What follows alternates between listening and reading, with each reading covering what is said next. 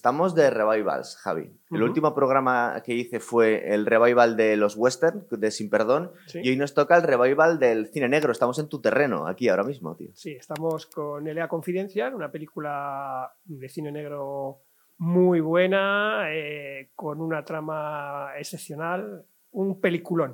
Yo diría un peliculón. Estamos justo en tu género, ¿verdad? Sí, Tú escribes sí, este tipo de novelas. Yo escribo este tipo de, de libros, escribo este tipo de novelas, eh, así que me encaja perfectamente. pues estoy en mi ambiente. Cuando digo de revivals, igual que cuando ves la película Sin Perdón, dices es que había pasado muchísimo tiempo de desde que se hiciese este tipo de western. Hmm. El cine negro llevaba décadas en Hollywood sin hacerse este tipo de películas, ¿verdad? De gabardina, de mujer fatal. Sí, de un clásico que antes se hacía muchísimo y ha habido que esperar mucho tiempo, pero ha sido afortunado, porque como he dicho al principio, es una película brillante. Este tipo de películas estábamos esperando casi Humphrey Bogart con gabardina, ¿verdad? Sí, sí, sí, sí. aquellos actores El de... halcón maltés, casi. Sí, aquellos actores de Y volvemos, el año dos- eh, 1997 tuvo una recaudación de taquilla importante, costó 35 millones y esto era un riesgo porque es una pasta para meter en un género del que está olvidada la gente eh, 126 millones. O sea que Sí, pero yo, eh, sí, efectivamente, pero creo que se elige unos actores que dan la talla sobradamente, porque el elenco es es espectacular. increíble. Es espectacular. Lo tengo aquí apuntado. eh. primero Russell Crowe haciendo de nuestro máximo, muy jovencito aquí, Sí. haciendo de Bad White. Aquí molan porque los personajes están muy bien definidos, ¿verdad? Perfectamente cada uno sabes de qué va. Sí, y además desde el primer momento. O sea, si hay algo que impresiona en la película de Russell Crowe es eh, su mirada. O sea, los gestos de su cara y su mirada te lo está diciendo todo. Bueno, a mí me da miedo. Estoy, estoy fuera de la... Digo, madre mía, me da miedo verle. Luego es buen tipo, pero vaya es mal muy genio. buena tiene. persona y entiendes el porqué de todo, ¿no? Sí, es pero pero verle da miedo. Nos lo explica muy bien. Tenemos a Guy Pearce haciendo de Edmund Exley, que también es un personaje complejo, complicado. Al principio nos cae un poco mal, ¿verdad? Sí, porque parece un poco repipi, ¿no? Sería la palabra a lo mejor. Un poco trepa también, sí, ¿verdad? gafitas y tal, pero demuestra que es un buen policía. Tenemos a Kevin Spacey haciendo de Jack Vicens. Eh, Kevin Spacey es de, este es de los pocos papeles donde no hace de hijo de puta, porque estamos acostumbrados a verle de, de malo y aquí sí. tiene sus matices, pero es buen tipo también. Eh, es muy buen tipo, ¿no? Eh, yo creo que lo demuestra a lo largo de la película que, que, bueno, que es un poco vividor, Sí. pero en el fondo es Le un buen gusta el postureo también, sí, le encanta salir allí en las películas, asomarse un poquito, ¿no? Luego tenemos a un secundario eterno, a James Cromwell, que hace el capitán Dudley, que al principio de la película no le das mucha importancia y luego te das cuenta. Es, te das cuenta, es el villano. ¿no? es el villano, ¿vale? Es, eh, hablamos de una buena película de cine negro. Sí, sí. Eh, también hace un personaje espectacular, eh, una interpretación mm, buenísima. La femme fatal, que no podía faltar. La rubia increíble, Kim Basinger. La ¿verdad? maravillosa, guapísima Kim Basinger, que está espectacular, mm, tanto física como la interpretación. Me parece una mujer espectacular. Es casi uno que, el secundario que nos faltaba, Danny DeVito. Danny DeVito. Pero que, que tiene un papel interesante y muy importante dentro de la trama. ¿eh? Y además, como bueno, Danny DeVito es, es un gran actor. Esa especie de paparazzi sensacionalista, de prensa amarillista de esta, ¿verdad? Sí, de- Súper, súper retorcido lo que está haciendo. el colega, ¿eh? Secretitos, secretitos. Sí, has, has, es verdad, sí. El director, que es un tal Curtis Lee Hanson, que no es un tío que ya ha tenido grandes éxitos, menos hizo la de 8 millas con Eminem, que es una peli bastante guay, es biográfica, Sí, y no tiene nada que ver. O sea, que es un tío que cambia registros. dos géneros completamente diferentes. Total. Hmm. Nos ponemos a contar la peli. Vamos a ello. Estamos en 1953. El, el Departamento de Policía de Los Ángeles es una cosa muy corrupta, ¿verdad? Muy corrupta, muy corrupta. eh, y la película nos, nos lo inicia eh, metiéndonos en aquel mundo de Los Ángeles donde imperaba era la mafia, donde bueno, y donde sucede una serie de acontecimiostos, que es la, la Sí. muerte del, digamos, el jefe de la mafia. Este y- tal Mickey Cohen de la mafia Mickey Cohen. irlandesa. y esa muerte precipita una serie de, de hechos, ¿no? Luego te empiezas a preguntar si esa muerte ha sido accidental o no, eh, si le se querían sustituir la misma policía a la mafia, ¿verdad? Para, para medrar ellos. Eh, efectivamente, porque eh, parece que, que luego, como se va desarrollando la película, puede ser, puede ser algo de lo que estaba pensado. Justo lo que estabas comentando al principio, qué bien definidos están los personajes. Esto es maravilloso. Aquí se nota que es buena literatura, ¿verdad? Porque Sí. están perfectamente definidos desde el principio, no es una cosa confusa. Tú tendrías a este Bad White que podríamos decir que es un policía, es buen tipo, pero tiene la mecha muy corta, ¿verdad? Es un protector de las mujeres patológico. Sí, pero tiene, eh, patológico, de acuerdo, pero tiene su Eh, eh, razón de ser. Claro, él explica luego por qué. Él claro. explica luego por qué. Porque esa violencia, además habla- hablamos de hace muchos años, donde la policía pues a lo mejor podía actuar con una mano más, más abierta, ¿no? Y no pasaba nada. Y más en casos como este. Claro, aquí nos, nos explican un poco eh, las taras o los defectos o los demonios que tiene cada personaje, nos explican el porqué. Sí. Este es que su, pa- su padre había matado a su, a su madre. delante claro, de él, lo mata de la, la mata delante de él. Entonces eso se le queda grabado, lógicamente. Y por eso va protegiendo a las mujeres que se va encontrando a su paso. eh, Eso es. Ya la primera escena donde va a la casa de aquella señora demuestra por dónde van los tiros. Tenemos a Exley, que es el eh, Guy Pearce, que es un tío que tiene muchas ganas de trepar, ¿verdad? Sí. Es un tío que quiere hacer carrera, Sí. que es un tío, nos da la sensación incluso demasiado estricto, porque es capaz de quemar a sus compañeros por ser demasiado estricto con la ley y con las normas. Sobre todo al principio de la película, ¿verdad? Dices, Sí, pero claro, lo ves y dices, bueno, es que hay que ser estricto, ¿no? Sí. Está- eres un policía, no puedes saltarte la ley. Es verdad. ¿no? También es cierto que le, le adivinamos segundas intenciones, y es que el tío ti- tiene ganas de hacer carrera, Claro. claro. Pero luego nos explican también eh, que tiene una parte idealista, es porque a su padre le habían matado. Porque a su padre le habían matado y nunca habían logrado detener al asesino. Entonces Sí. eso lo tiene él guardado y es algo que no quiere dejar pasar y cuando se presenta este caso eh, va por él a muerte, ¿no? Porque Sí. quiere saber la verdad. Y luego el tercer eh, policía, Jack Vincennes, que es Kevin Spacey, que es un policía, digamos, muy mediático. Le gusta estar rodeado de famosos y salir en, los- le en gusta, las revistas. Eh, todos van con traje y corbata, pero él va un poquito más, eh, como más elegante, Es más, dandy. ¿eh? es más dandy, más eh, metido en ese mundo cerca de la- del cine, de la televisión, ¿no? Que es lo que a él le gusta a pesar de ser un, un policía. Y está compinchado con Danny DeVito. Y está compinchada Danny DeVito, bueno, pues esas pequeñas dinero que le da por detrás, pues para hacer detenciones, que salgan en la prensa, para dar más, más mundo, ¿no? A ese, a ese mundo de la prensa. Entonces, es verdad que estabas comentando que creo que al principio de la película, la primera escena es cuando él se, eh, no puede aguantarse las ganas de salvar a una mujer que está sufriendo Sí, violencia sí. por su marido, ¿verdad? Sí, sí, o sea, ahí ya nos presentan claramente a Russell Crowe. Este es un señor violento, muy violento, y que sabe emplear muy bien los puños, pero que tiene una cosa en la cabeza, defender a las mujeres, lo tiene clarísimo. Porque tiene a su, a su compañero, que vemos que le van a jubilar en breve, y él, que aparte resultó ser un corrupto, Sí, ¿verdad? total.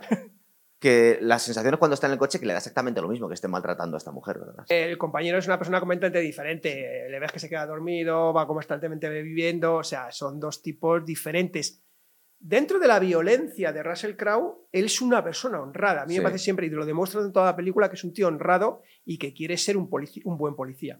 Pero eh, tiene menos escrúpulos que, por ejemplo, Exley. Es decir, él está dispuesto Sí. a saltarse las normas Sí. o incluso matar a alguien Sí, para proteger a las mujeres y hacer, entre comillas, el bien. Y él sabe, lo, es decir, el código ético está bien, pero se salta las normas. efectivamente, se salta las normas. Y a- al contrario de Esley, él es capaz de hacer cualquier cosa, además por un compañero. Se ve un poco de las escenas de cuando todo sucede allí en la, cuando han arrestado a este grupo y entran todos abajo y empiezan a repartir allí. Resulta que esta escena, que mm, el, el- el momento en el que traen a los mexicanos a la comisaría Sí. y les detienen, resulta que está basado en hechos reales. Lo llamaron el, el Bloody Christmas, que fue un caso real en el 51, Sí. en el que unos mexicanos detenidos por la policía, que parece ser que habían agredido a la policía o algo así, Mm. pues les meten en las celdas y les empiezan a dar una paliza, ¿no? Mm, Sí, eh, pero yo es algo que creo que en, aquellos epo- en aquella época podía suceder más a menudo de lo que se piensa. Y en un mundo tan cerrado como era la policía y, que- y como nos demuestra esta película, o como nos muestra esta película, que era muy corrupto. Sí. O sea, allí, de allí no iba a salir nada y porque lo fotografía la prensa. Si no, allí no se hubiese enterado nada de nadie. Lo que es curiosísimo es que el- es el primer día de trabajo de Exley y se mete a intentar poner paz y le acaban metiendo en una celda como... hay una celda como diciendo, tú quédate de aquí, pero tú, ¿tú dónde vas? No molestes. es no molestes, quítate de aquí. Creo que en el primer momento incluso Bad, o sea, Russell Crowe, no quería meterse en la, pali- en la- en la paliza porque les- no lo veía con buenos ojos, Sí. pero cuando le pegan a su compañero, entonces él se mete ahí, ¿verdad? Cuando le pegan a su compañero y le dice el otro, me cago en tu madre. sí. Y entonces se fibra, da ¿no? la vuelta y aquello se pierde. Pero luego entendemos por qué reacciona tan bruscamente ante esa frase. Sí, sí, si nos explican perfectamente, eh, de los, digamos, los tres protagonistas, nos van eh, explicando Claro. perfectamente sus razones. Claro, ¿entiendes esa- ese cambio, ¿no? Ese- de ir a intentar sujetar al compañero para tal? Es decir, no, no, esto se...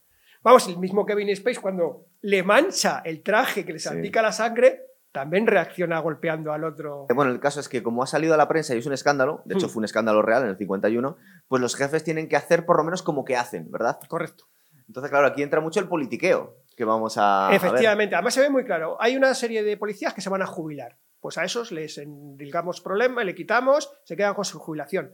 Pero como bien dice Isley, hay que mm, poner a alguien, o sea, alguien tiene que pagar de verdad. Entonces, eh, el capitán, pues bueno, sabe que el compañero de Russell Crowe mm, es una bala perdida y él lo sabe muy bien, ¿vale? Entonces, de hecho es que trabaja para él. Claro, al final, claro. me lo voy a quitar del medio y no pasa nada.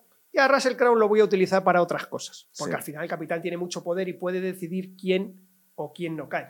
Es curioso porque em, White se niega a chivarse de su compañero por ética y le suspenden. Le piden le quitan la pistola y la placa. Exley se pone demasiado solemne, casi incluso para los gustos de los jefes, y dice, bueno, chaval, no te pases, no, hay que limpiar el departamento. Ellos sospechan, un poco con razón, que este tío en realidad lo que quiere es hacer carrera por él mismo. Hombre, efectivamente. Y el capitán lo sabe perfectamente porque él ha sido igual, que ha, ascendido y ha sido es un político, son policías muy políticos, y es ley su oportunidad. Yo estoy dispuesto a que llevarme mal con mis compañeros, pero yo quiero algo a cambio. Sí, porque se lo advierten, dice, tu vida va a ser un infierno ahora, no va, nadie se va a querer juntar contigo. Claro, pero entonces darme algo a cambio, algo importante, que pasara al detective. y luego está Jack Vicens, que al principio tampoco quiere chivarse, pero le presionan y vemos como le puede un poco el miedo a perder sus privilegios. Efectivamente, y bueno, le ofrecen ahí una salida más o menos honorable, pues bueno, pues voy a irme unos meses y luego me voy para otro lado, pero al final voy a recuperar lo que quiero. Entonces tenemos al pobre Bad White, que sobre todo al principio de la película creemos que es el más íntegro, que es el que han hecho a la policía. Y encima casi sin, sin merecérselo, porque simplemente se había metido en la pelea para defender a un compañero. Y luego se niega a chivarse, que se lo está pidiendo toda la gente, y acaba fuera, el pobre y acaba fuera.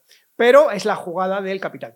Que le da un poco lo mismo al resto, ya no sirve Sí, sí, ya da igual, pero él consigue, el capitán le da la vuelta al asunto porque él sabe. el capitán tiene muy claro por dónde va y quiere a Bad White. Aquí en medio de la trama tenemos una, especie de, inciso, que es la escena de la licorería. Sí. En la que creo, no, creo que seguía siendo policía, a lo mejor me lo dejo un poquito es un poco antes. sí, sí, sigue siendo policía, era, policía, sí. Entonces es un poquito antes de que le quitaran la placa. Que vea a Kim Basinger en la licorería, ¿verdad? Que se queda flipando este. Eh, eh, yo también me hubiese quedado flipando, ¿eh? si entras a esa mujer allí dices, impresionante. nosotros nos preguntamos a, esta Lan, Lynn, me parece que es que es Kim Basinger, le gusta realmente Bad White eh, porque también es una tía acostumbrada a manipular a los tíos. Es decir, es una prostituta de alto nivel. Sí, pero yo creo que... quién le gusta y quién no? Adelantándome un poco, cuando inician su relación, yo creo que sí, que le gusta de verdad. O sea, yo creo que se enamora de él de verdad. y él es que tiene que compaginarlo con todos los amantes que tiene. Claro, claro, pero se encuentra, como él ha dicho, como ella dice en un momento de la película, él es un hombre bondadoso, que además lo demuestra. es verdad, sí. Y entonces yo creo que eso a ella le llega al corazón. Porque le impactaba en esta escena de la que estamos hablando. Recuerda que luego ve a un tío que luego resulta ser un ex policía también, pegándole una paliza a una prostituta y el tío se mete también a defenderla. Y lo ve todo creo que es Lynn cuando sale de la licorería, ve que el tío se está jugando el puesto por eso. Mm, eh, les, les ve en el coche, ve que hay una chica detrás que tiene como unos moratones y él le pregunta que si, que cómo ha sido, qué ha pasado, entonces cuando se enfrenta que había sido policía, y le dice que no, que no ha pasado nada tal, y ahí descubrimos un poco de, qué están haciendo a esas chicas, ¿no? La subtrama, ¿verdad? Que es que están, digamos que haciendo operaciones de cirugía estética a prostitutas para que se parezcan a famosas. Efectivamente pues debe ser que la clientela en ese momento requería eso. Luego tiene una escena muy guay en la que creo que Sexley empieza a, meterse con una supuesta prostituta que dice, si eres igual que Lana Turner, pero a mí no me engañas. no me engañas. Buenísima. No, no, es que es Lana Turner. La cara que se le queda, ¿verdad? Es increíble. Sí, es muy buena, sí. ¿Nos podemos imaginar eso? Eh, creo que escuché en una entrevista que le pasó a Rowan Atkinson, al actor de Mr. Bean, que se encontró a alguien en una tienda y dijo, tío, ¿te ha dicho alguien que te pareces un montón a Mr. Bean? Y dice, pues resulta que es que soy Mr. Bean y no le creía a nadie. ¿No le pues no, yo no, ya mosqueado. Dice, no, pero de verdad que soy él. Soy yo? no, no, pero te pareces muchísimo. Deberías trabajar de imitador, le decían. Estas cosas Sí, sí, estas cosas pasan. Total. Bueno, el caso es que tenemos aquí donde inicia realmente la trama, que es la masacre del Night Owl, del. No sé cómo lo tradujeron en español. El, búho blanco. El búho azul. Creo que es el azul. Que se la encargan a Exley y que la verdad es que parece una masacre sin mucho sentido. En una cafetería por la noche han empezado a matar una barbaridad de personas. Sí, eh, Exley lo coge por casualidad porque es el último que se queda en la comisaría y él coge el mensaje y va para allá.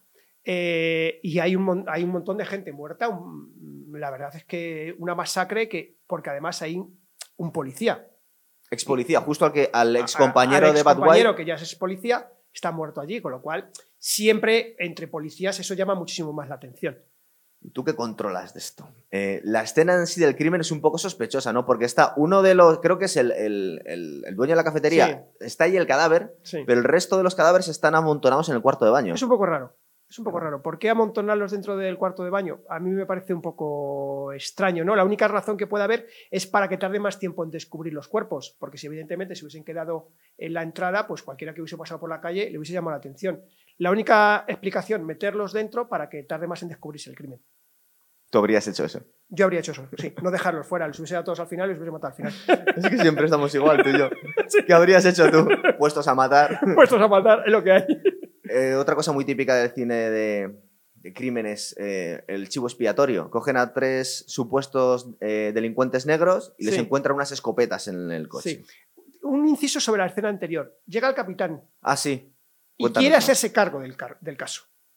Pero Ashley se impone un poco, Así, hace jugar su carta de que me debes favores, ¿no? eh, efectivamente, porque si el caso lo hubiese llevado solo el capitán, Ashley no hubiese tenido ningún control. Y ahora que conocemos lo que ocurre cuando hemos visto toda la Enten- película. en- entendemos por qué. Claro. Vale, entonces cogen a los tres, a los tres negros. Sí, eh, que les encuentran sospechosamente. Ya, es verdad, incluso la primera vez que ven la película canta mucho y esto es demasiado perfecto. Demasiado perfecto. Las, las armas las tienen en los coches, no sé qué. Algo te resulta raro. Creo que pide ayuda a Vincent también, que estaba otras cosas. Sí. está Exley y Vincent encargándose del caso. Lo que es una escena genial, y nos damos cuenta que este Exley era un auténtico genio, son las escenas de los de los Interrogatorios. ¿verdad? Muy Cómo bueno. juega el tío con Sí. los interruptores. Ahí te demuestra que es un buen policía, ¿no? Que Sí, sabe, que sabe por dónde va y sabe cómo presionar a los dos. Bueno, es que nos quedamos a cuadros. Sí, sí, sí, como yo me quedo, digo, ¿qué está haciendo ahora? La primera vez que lo ves te quedas como diciendo, ¿qué va a hacer? Pero la presión que, que ejerce sobre ellos consigue, consigue efecto. De hecho, hasta los, los compañeros, toda se- la gente se queda de piedra y dice, madre mía, este, nadie había hecho esto, de jugar con los interruptores, que se- lo escuche el de al lado, Mm. ¿verdad? El de la cabina de al sí. lado. Al final consigue que se acaben delatando entre ellos, pero claro, lo que delatan, sobre todo los primeros indicios, es información equivocada. Correcto. Y ahí tenemos, Bueno, tenemos la escena en la que Bad White entra con la pistola. ahí tenemos la escena. Vemos cómo Bad Guy se va poniendo nervioso, cómo va arranca la silla, cómo le va cambiando la cara. Y cómo el otro no es capaz de, de sacar la información y cómo entra él y da el paso que hay que dar. Que se pone a jugar a la ruleta rusa. Saco la pistola. Porque el otro no era capaz de sacar la información y él la consigue en tres segundos. Le mete la pistola a la boca y dice: Es que te pego un tiro, es que me da igual. Y lo consigue. Por eso se suele decir al final que se ha demostrado, después de muchísimos años, que la tortura no funciona, porque al final la gente dice lo que tú que, lo que cree que quieres que diga. Efectivamente, por eso la tortura física dicen que no funciona. Hombre, en este caso es un momento de mucha presión y, y un tío que ve que se va a morir. Lo que pasa es que lo que confiesa es un crimen distinto. Distinto. Y aquí Con- tienen un lío espantoso, porque él escucha algo de que están, eh, han secuestrado a una mujer y se va corriendo a liberarla este. Claro, cuando el otro, le confie- el otro confiesa, porque le está diciendo yo solamente quería perder la virginidad, entonces eh, Bad White dice, aquí es una mujer la que está metida y le saca la información y se pone en movimiento rápidamente. Con la conveniencia del capitán. Sí. Sí, que quiere que descarrile la cosa para que se vaya hacia otro lado. Efectivamente. Pero yo, yo, ya- yo ya le veía la cara tanto a Exley como a Vincennes diciendo esto no tiene ningún sentido.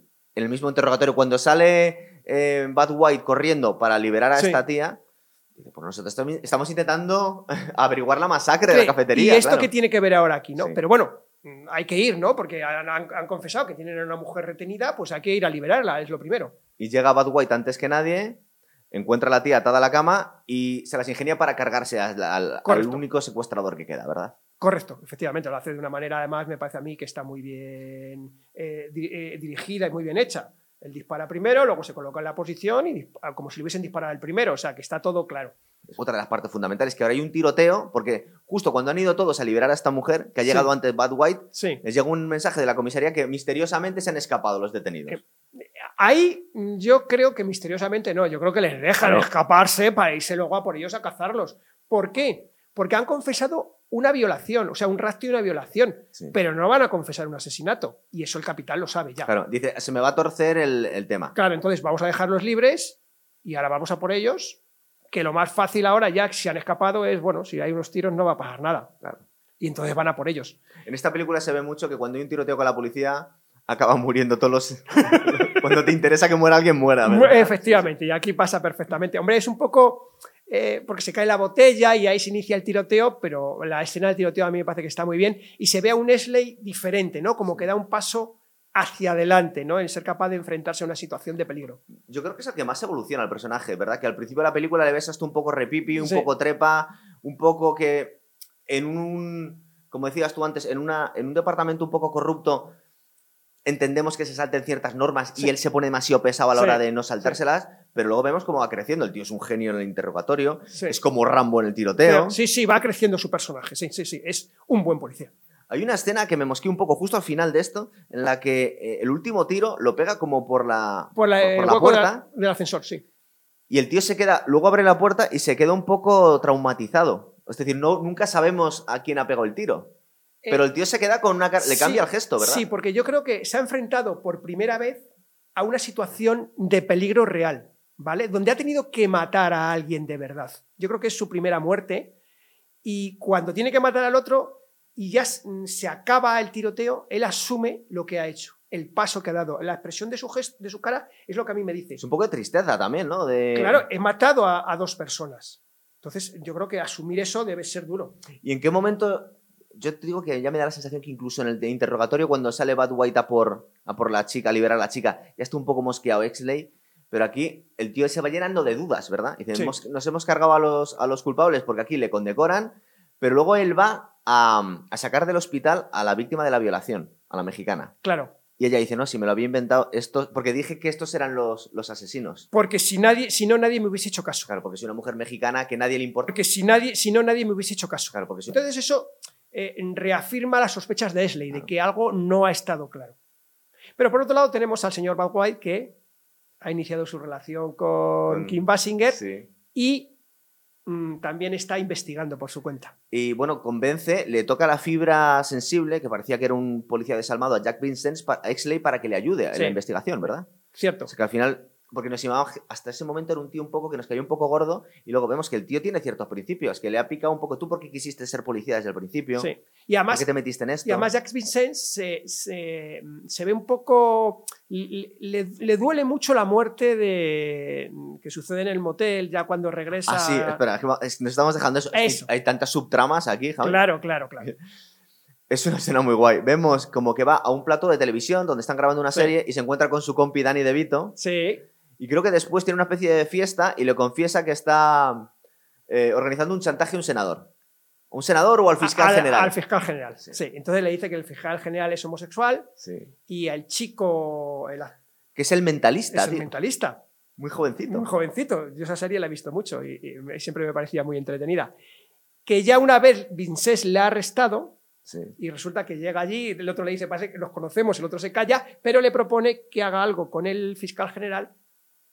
Vale. Es Vale. A mí, me ha parecido eso, que el tío estaba confesando, igual es mi que, que eh, eh, Vicente era homosexual y que le conocía de otras cosas. ¿Tú crees que es porque le había detenido? Porque le había detenido, lo que pasa es que no se acuerda de él. Pero luego también se pasan la tarjetita con la Flor de Lis, que es como la productora esta de pornografía, que están ahí metidos. Sí, todos. porque Vicens lo de Flor de Lis le tiene un poco un poco ahí dándole vueltas a la cabeza, no acaba de ver claro el asunto, ¿no? Y, y dos veces coincide la tarjeta, un poco le llama la atención a él, Claro. sí. Hay un momento en el proceso en el que obligan a este chaval que quería ser actor Sí, a prostituirse Sí. por dinero. y le, le garantizan que nadie le va a conocer. Es verdad que Danny DeVito es un poco más desalmado que Vincent, ¿verdad? total, porque es una trampa. En el fondo, la cita en el motel es para conseguir fotos del fiscal general, pero por otro lado matan al muchacho. Claro. O sea, que es cuando se queda traumatizado Vincent, porque se siente totalmente responsable. Claro, claro. Él, él incluso llega antes para decirle, venga, dejar esto, no lo hagas, no, lo no tienes ninguna obligación.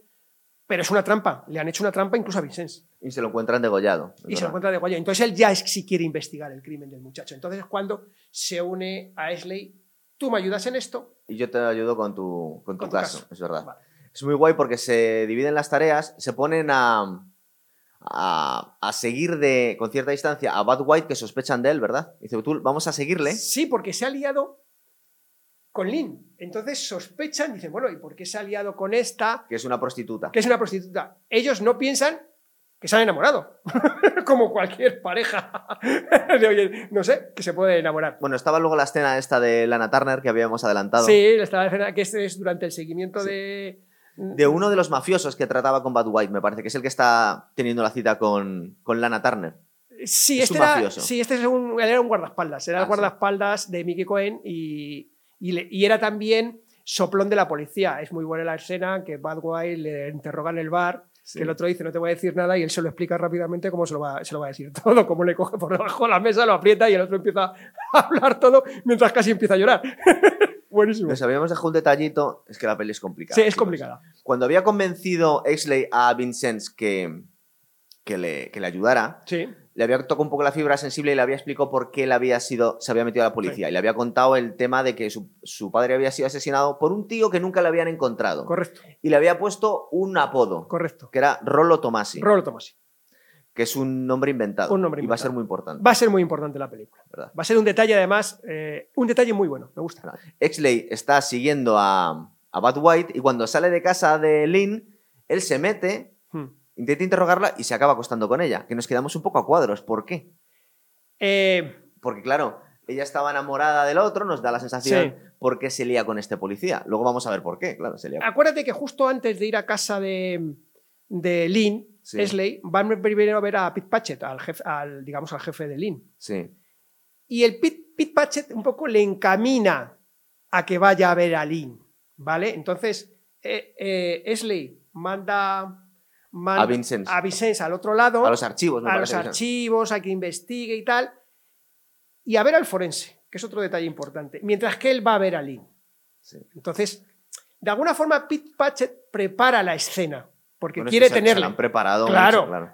Vete para allá, porque sabe que, que ella es irresistible, es una mujer irresistible. Y, pero ya lo tiene preparado luego para tenerle a él cogido. Claro. Bueno, a él cogido y a lo que viene después. Se lía con él, obligado, suponemos, o que le tiene cierto cariño también a Exley, a lo mejor también le gusta, ¿no? ¿Sabes? Sí, sí, pero yo creo que hay un poco, yo creo que es más bien por obligación. Ella nunca hubiese traicionado a. Tiene un fotógrafo detrás del cristal. Claro, es una escena preparada como hacen con muchos políticos. Y luego Vincennes, que entre el, eh, los archivos de la policía y el, Y el forense. ha descubierto todo el pastel y se va muy inocente a contárselo al capitán de la policía. Claro, porque en el fondo Vincennes es un tío, bueno, es un poco inocente, ¿no?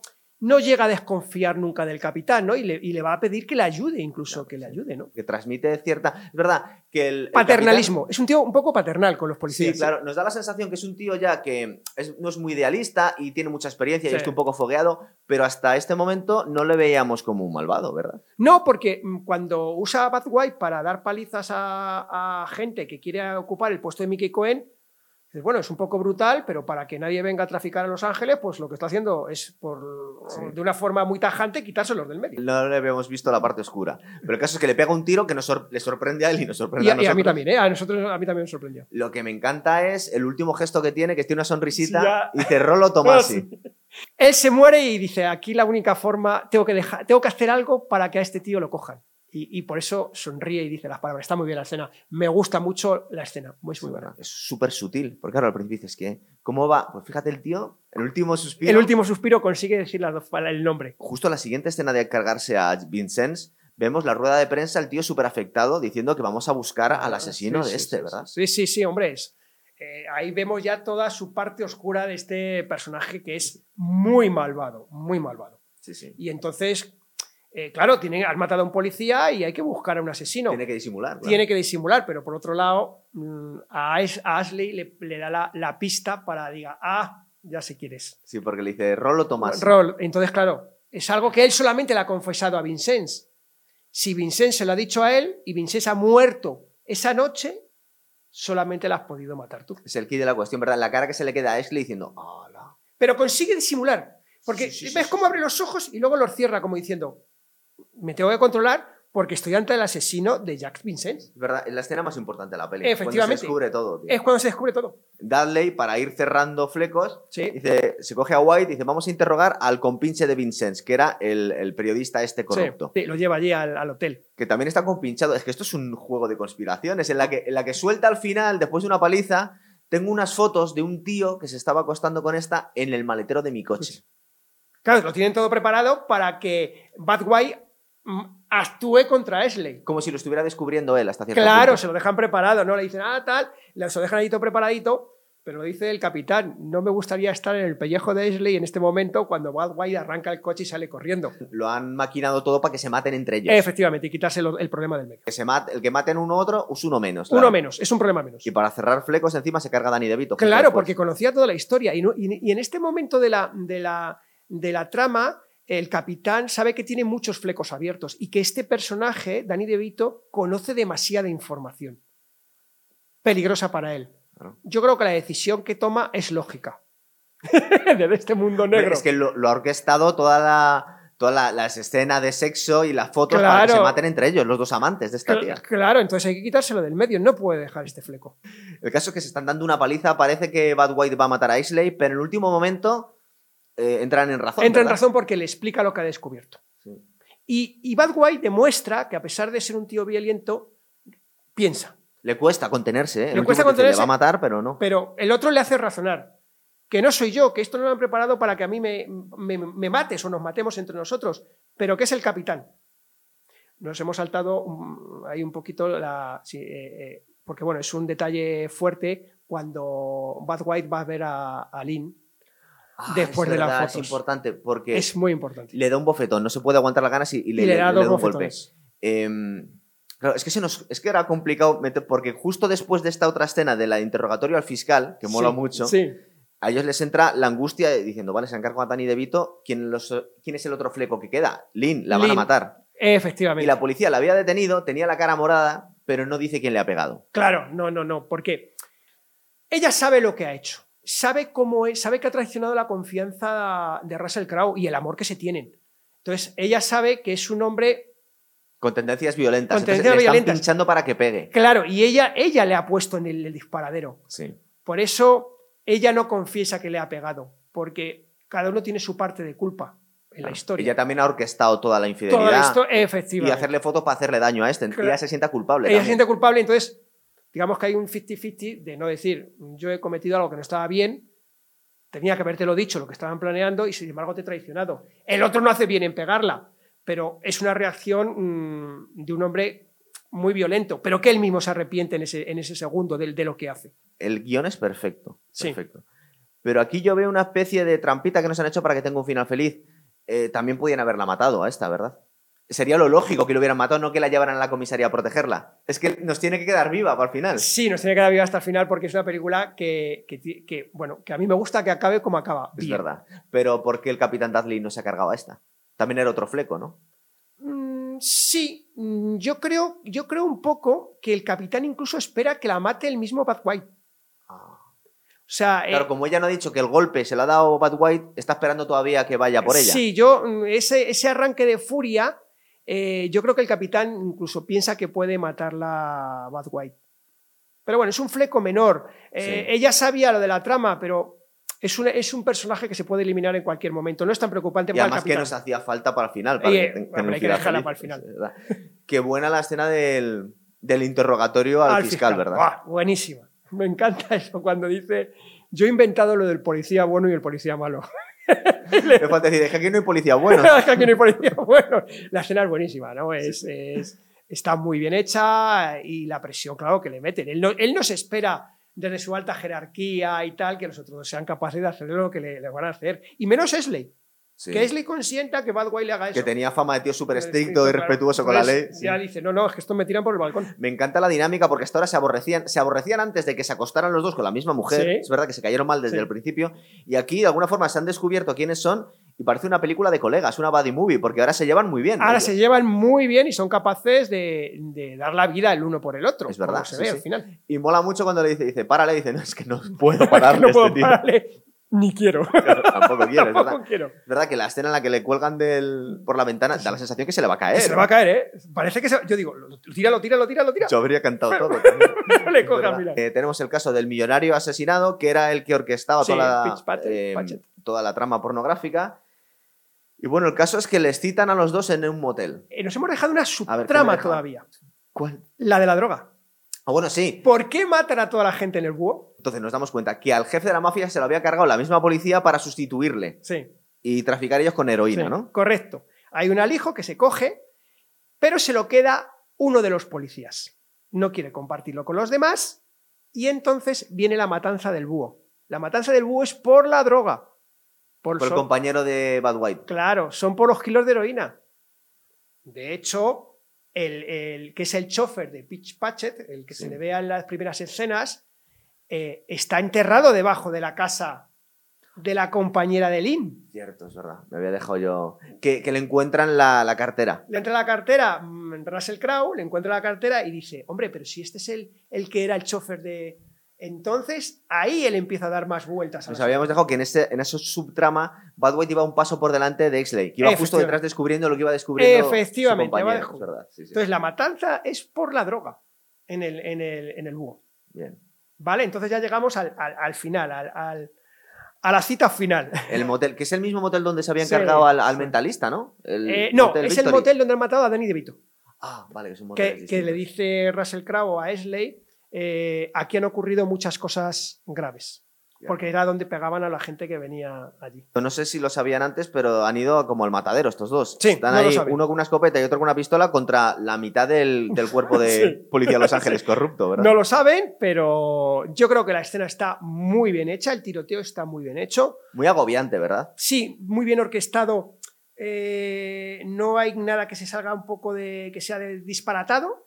Y me parece que está muy bien hecha la escena. Y tienen comportamiento heroico los dos. Los dos, los dos, porque cuando ya empiezan a matar, empiezan a estar ellos de, eh, digamos, una- en una posición de ventaja, entra el capitán y es Bad White el que aparta a Ashley y es él el que recibe los disparos. que creemos que, se- que le han matado. Que creemos que le han matado. Sí, sobre todo en el, en el último El disparo. último tiro que atropellas a la boca. Claro, cuando le clava el- la navaja mm, en el último momento, cuando va a matar a Ashley, pues claro, el capitán ha dicho, a este ya le tengo aquí, Ashley no tenía, no tenía balas, es mi momento y lo va a matar, consigue Bad White clavarle la, la navaja en la pierna y ahí le da la posibilidad a Ashley de apuntarle y es cuando el capitán se rinde, pero antes dispara a Bad. Pero qué bien juega la, la carta Exley, que al principio no le mata, ¿verdad? Dice, no, no, como si, vale, vamos a enterrarlo todo Sí. y así voy a trepar yo. Sí. Y deja que salga adelante él. Sí, sí, sí. le- eh, el capitán eh, es un político tremendo y tiene un don de palabra espectacular. Y le intenta convencer de que los dos pueden salir beneficiados de la situación, muy beneficiados de la situación. Y claro, ahí vemos como, qué cabrón Exley que se ha dejado corromper, pero en realidad no se ha corrompido. en ¿verdad? realidad no se ha corrompido. Puede haber un momento de duda, ¿no? Que es ley, eh, pensemos, ¿no? Porque el que vea la película por primera vez puede decir, escuche, pues la ha convencido, ¿cómo va a acabar esto? Y en Pero no. realidad lo que estaba haciendo era, no, espera, ¿cómo saluda a la policía para decir que no pasa nada? Y, y acaba con él. Y cuando ya estoy libre yo de peligro, le pego un tiro por la espalda, que es lo que se merece este cabrón. ¿verdad? Que además es perfectamente eh, lícito con decir, no es que estaba huyendo, Bueno, por eso le he disparado por la espalda. No hay ningún problema. eso es que tenemos otra entrega más de premios. Este tío es el tío más condecorado de la policía de Los sí, Ángeles. porque ¿verdad? él saca su tajada. O sea, él Sí. demuestra una vez más que es político. Vale, yo os digo todo esto, os cuento todo esto, pero yo quiero algo. Jefe de detectives. Pero es un policía eh, trepa, pero también le hemos visto un idealismo. Entonces, a lo mejor quiere llegar a jefe para arreglar las cosas. Efectivamente. Mm, A mí me parece que hace las dos, que es un poco las dos cosas. Es un buen policía. eh, además, eh, que en las situaciones más complicadas reacciona muy y se ha bien puesto en situaciones de peligro por, por sus ideales. por ¿eh? sus ideales. Y yo creo, como tú bien has dicho, que para cumplir esos ideales tiene que llegar arriba para solucionar o intentar tener una policía menos corrupta. Y luego tenemos el mega giro de la peli al final, ¿verdad? Sí, Y cuando creamos. que Es verdad que, que vemos a Lynn aparecer al final a lo lejos, que decimos, "Joder, qué rápido le ha, co- le ha cogido cariño a Sí. este tío, porque ha muerto Bad White, que debe estar destrozada, pero viene a despedirse de este. Sí, te quedas ahí un poco sorprendido, ¿no? Diciendo, ¿qué pasa aquí, no? ¿Qué, Sí. qué- qué pasa aquí? Hasta que no ves a Bad White en el coche y estaba entiendes. esperando en el coche, se, da, se va a dar por muerto. Y me gusta mucho la frase en la que dice, dice bueno, yo me quedo con el éxito y tú te vas con, con la chica. Sí, A Oklahoma, me parece, por ahí. sí, o por ahí, sí, al pueblo donde, de donde era ella. Ella quería el dinero que estaba consiguiendo con la prostitución para montar una tienda de Una ropa. tienda en su pueblo, en la verdad. zona de aquella. Entonces, para eso se va con Bad White. Qué final más guay, ¿verdad? Y aparte que es una peli que es bastante oscura, pero le dan un giro y tiene un final... Tiene un final bonito. Tiene un final adecuado, donde los malos pagan, donde los buenos triunfan. A mí me parece un final muy bonito para una película de cine negro. Sobre todo cuando parece que las cosas no pueden salir bien, porque es, un- es un, tono muy cínico, muy las cosas no se pueden cambiar, adáptate a, lo a cómo funcionan estas cosas. hay, hay mucha gente involucrada, gente muy poderosa. Es muy difícil cambiar eso con tanta gente de arriba manejando todo el asunto. Pero dos personas idealistas y con ganas de hacer las cosas lo consiguen. Sí. Sobre todo Exley, que jugando las cartas de policías corruptos y de políticos trepas, acaba arreglando las cosas. Acaba ¿no? arreglando las cosas. Eso sí, con la ayuda de la fuerza que nos da Bad White. Que vaya peliculón, tío. Vaya película, a mí me ha encantado. Lo he visto varias veces y me encanta. Y más cine negro no se hace, ¿no? Yo es Pues- que eh, recuerdo que esto fue como una gotita ahí en. Sí, más cine de negro así de este tipo, yo creo que no, no recuerdo así ninguna película. Es un mundillo dentro del cine súper guay y lo tienen un poco abandonado. tío. Sí, y es una pena porque siempre te da mucho juego y, y vemos que si juntamos una buena historia y un buenos actores se consigue una gran película que nunca pasa de, ni de moda ni de ganas de ver. Es una combinación tremenda, ¿verdad? Una historia muy buena y muy buen, Y- muy buen casting. Un buen casting, muy buenos actores. Y eso te hace una buena película. Cosas que, que luego vuelven, vuelven a ponerse de moda. Igual que Clint Eastwood, que en su momento ya revolucionó los westerns cuando, cuando vino a, a coger la antorcha de John Wayne en los 60, Sí, revolucionó el western y luego lo, lo volvió a traer en los 90 con Sin Perdón. sí. Luego ahora se están empezando a hacer series como Yellowstone y todas estas cosas. Entonces yo quiero pensar que a lo mejor algún día volvemos a tener otra explosión de cine negro, tío, cine noir. de este. No lo descarto, no descarto, porque yo creo que es un, es un cine atrayente y son películas eh, que gustan al final. Entonces, mm, yo creo que es un, un algo que no, no se debe descartar y yo espero que vuelva. Pero porque este género de Humphrey Bogart, de Jim Cagney, al principio este cine de cigarrillo Sí. en blanco y negro, que, que en aquella época en Hollywood se hacían como, como, Como churros. como churros. Sí, sí, sí, sí. Y luego solo hemos tenido esta. Sí, es una pena. A mí me parece una pena que no se haya explotado más desde, desde, esa, ep- desde los años. eh, Esta película del 97 no se haya hecho una película o películas un poco Sí. en- de este tipo, ¿no? Porque incluso la estética la echamos de menos, estos Cadillacs, estas mujeres Sí, rubias. A, a mí me parece, no sé, un- no sé, es que te, te lleva a otro mundo, a, otras, a, a otra época de la vida, ¿no? Que es- a mí me parece bonito de recordar y de ver. E insisto, con buenos actores. Sí, sí, sí, sí. Se hacen buenas películas y da gusto verlas. Y no sé cuál. No te exagero si he visto esta película 8 o 10 veces. A lo largo de, desde su estreno hasta ahora, la habré visto 8 o 10 veces y no me canso de verla. Tienes que escribir otra. Si no las hacen, las haces tú. Las hago yo. Pues chicos, eh, vamos a ir pensando qué más hacemos, ¿vale? Porque tenemos Vale. ahí una lista de sugerencias. A ver qué se nos ocurre, ¿vale? Vale, Venga, hasta otra, chicos. la otra.